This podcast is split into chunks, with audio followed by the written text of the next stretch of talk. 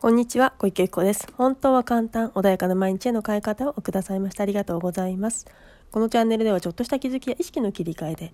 毎日が穏やかで自分が集中したいことに集中でき、パフォーマンス上げることができるちょっとしたコツをお伝えしていきたいと思います。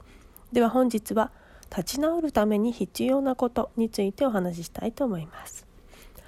はい、では今日は立ち直るため。うん。えっ、ー、と、何かね、自分の中で失敗だったりとか、うまくいかないとか何かでねあのちょっと落ち込んでね立ち直りたいなって思うことあるかと思うんですね。でもしくはねあの立ち直るも何もちょっとそこからずっと低迷しちゃってるなっていう少し気分が落ちちゃってるなって思ってる時そういう時にねちょっとあの気づいていただきたいことがねあるんですけれどもまずですね起きている事象っていうこと例えば自分が何かをミスをしたとする仕事でもいいですし何か誰かとのコミュニケーションでもそうなんだけれどもそのこととその人あなた自身のアイデンティティあなた自身の価値というものは別物であるということ。まずそこにね第一前提であの本当に気づいていただきたい。なって思うんですね。例えばね何か失敗してもその失敗というのは過去に経験がなかったりとかもしくは何かはねあの最初にちょっともうちょっとチェックしておけばこうなってなかったかもしれないよねっていうことでね何か失敗したっていうことがあるかもしれないんですけれどもそれっていうのはあなたの行動もしくはそういうね環境だったりっていうことがそうその結果をあの導いてしまったのかもしれないんだけれどもそれっていうのは改善ができるものなんですよね。だからあなたが僕がダメだからそれが起きちゃったんだって人はねよくね思いがち多くの方がね思いがちなことなんじゃないかなと思うんですね。だけどあなたがダメだからそれが起きたのではなくってあくまでそのそれをやるための何か能力だったりチェックだったりとか何か知識だったりとかそれが足りていなかっただけなんですよね。だからそこをあの自分が悪いんだっていうふうに責めたりとかあどうせダメなんだと思うのではなくてそこを改善して前に進めばその次はそれはできるんですよね経験値としてそれはね新たに自分の中であのあこれをするとうまくいかないんだっていう知識の集集積ができたわけなんですよね。なのでそこであの自分のアイデンティティと比較してしまうということをやるから人は何か自分自信がどんどんどんどんなくなってね私なんてって思いがちなんだけどそうではないんだよってどうしてもねちっちゃい頃ってよくありがちなのがお父さんお母さんっていうのはあのよく電車とかねどこかこう公共の場とかで見るかもしれないですけど「こら静かにしなさい」って人にね、目をかけるからって。で、子供たちは何で怒られてるかがわからないから、とにかく僕が何か悪いことしたから怒られちゃったのかしらと思っちゃったりもするわけですよ。それはその彼らの中にはその何で怒られたかとか知識もなければ経験値もなければ何もわからないからとにかく怒られたんだという認識が入っちゃうんですね。そうすると僕自身がダメだからなのかもしれないって思い込んでしまうんだけどそうではなくってお父さんお母さんはこの場所だからね静かにしてほしいんだよと。あなたがダメなんではなくってここの公共、皆さんのいる場所、電車の中だったりすると他にね、いろんな他の乗客の方もいらっしゃるから、だから静かにしてちょうだいねっていうことを言いたいんだけれども、それをきちっと説明する親御さんってなかなかいらっしゃらないですよね。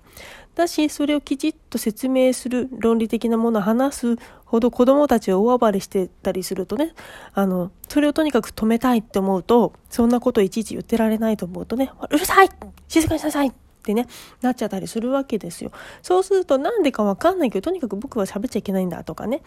で、大きくなって、まあ、あの、それがね、ちょっと同行してしまって解釈してしまう子は、表向きに何か声を出すということ自体ができなくなってしまう。僕が声を発すると怒られちゃうから。ね、お父さんとお母さんに怒られて愛されなくなっちゃうからみたいなことを思い始めちゃうとそこでもアイデンティティとその行動に対してイコールになってで勘違いしてそれがねうまく表現できない子に自分っていうものを表現できないっていうねあのそなんだろうどこ行ってもまあか、えーと、育ち方というかねその学校でもそうだし会社でもそうなるっていうようなねことを導いてしまったりするわけですね。なのでそもそもがお父さんお母さん悪気は全くないし、ね、その子たちがね良かれと思ってね将来またこんなしつけもされてないっていう状態で育っちゃうと苦労するんじゃないかっていうのもあるでしょうしもちろんね親御さん自身も皆さん迷惑かけたくないって思いもあるからそういうふうに叱るんだけれどもそこの理由付けっていうものがきちっとね理解できてないと勝手な違う思い込みが入って自分自身の価値とその行動がイコールになっちゃうんだけど決してそうではないんだっていうことなんですよ。あくまでも行動だったり能力ってものを変えることができるものですよね環境もそうですよね。だけどそこのあのやったことに対して自分がダメだからできないんだっていうふうに思っちゃうともう自分がダメだからってなると全部否定してしまってどあの何を改善しようっていう方に意識を向かなくなっちゃうんですよね。だからそうではないんだよっていうのをまず根底にねあの思ってみんなその人たちが今のそのこう何か起きたことっていうのはやり方かし何かが間違っている。ね、周りにいる人なのか居場所が間違ってるのか何かわからないけれども何かうまくいく自分が望んだものを達成するに対しするに対してあのやりその達成するやり方ではなかったっていう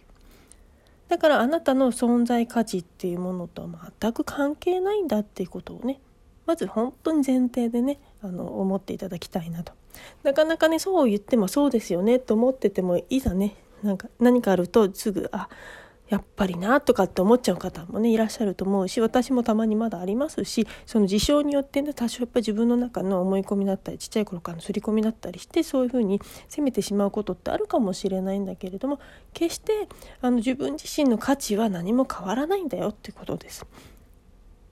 でそれをまずは自分が一番知っていてほしいですしでまずでもし自分が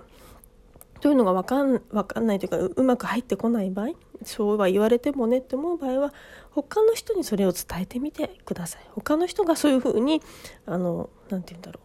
う。何かした時にそうこれはあなたではなくてそのこの行動とかそれが違ったからなんだよっていうふうにお伝えしてるうちに自分にも人に言ってること自分にが一番聞いてますからそういう形で自分の中に刷り込まれていくので自分がまずそれが納得できない私そうは言っても私なんてというふうに思っちゃう方がもしいるとしたらば是非他の方にねアドバイスする時にそういうふうに伝えてあげるとそれを言えば言うほど自分がね全部聞いてるのであのそれで刷り込まれてねあの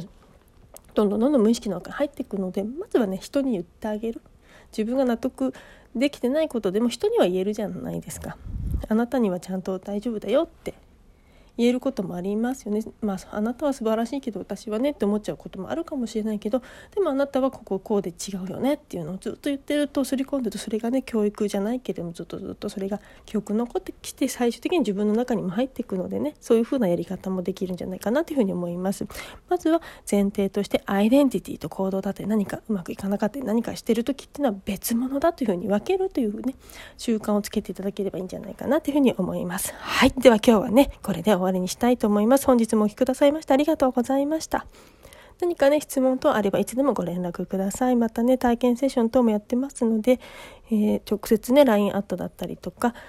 あとはインスタの DM とか、あとはストアカさんで、今ちょっと講義自体はね、あの、表に出してないですけど、リクエストは可能ですので、いつでもね、ご連絡いただければと思います。本日もお聴きくださいましてありがとうございました。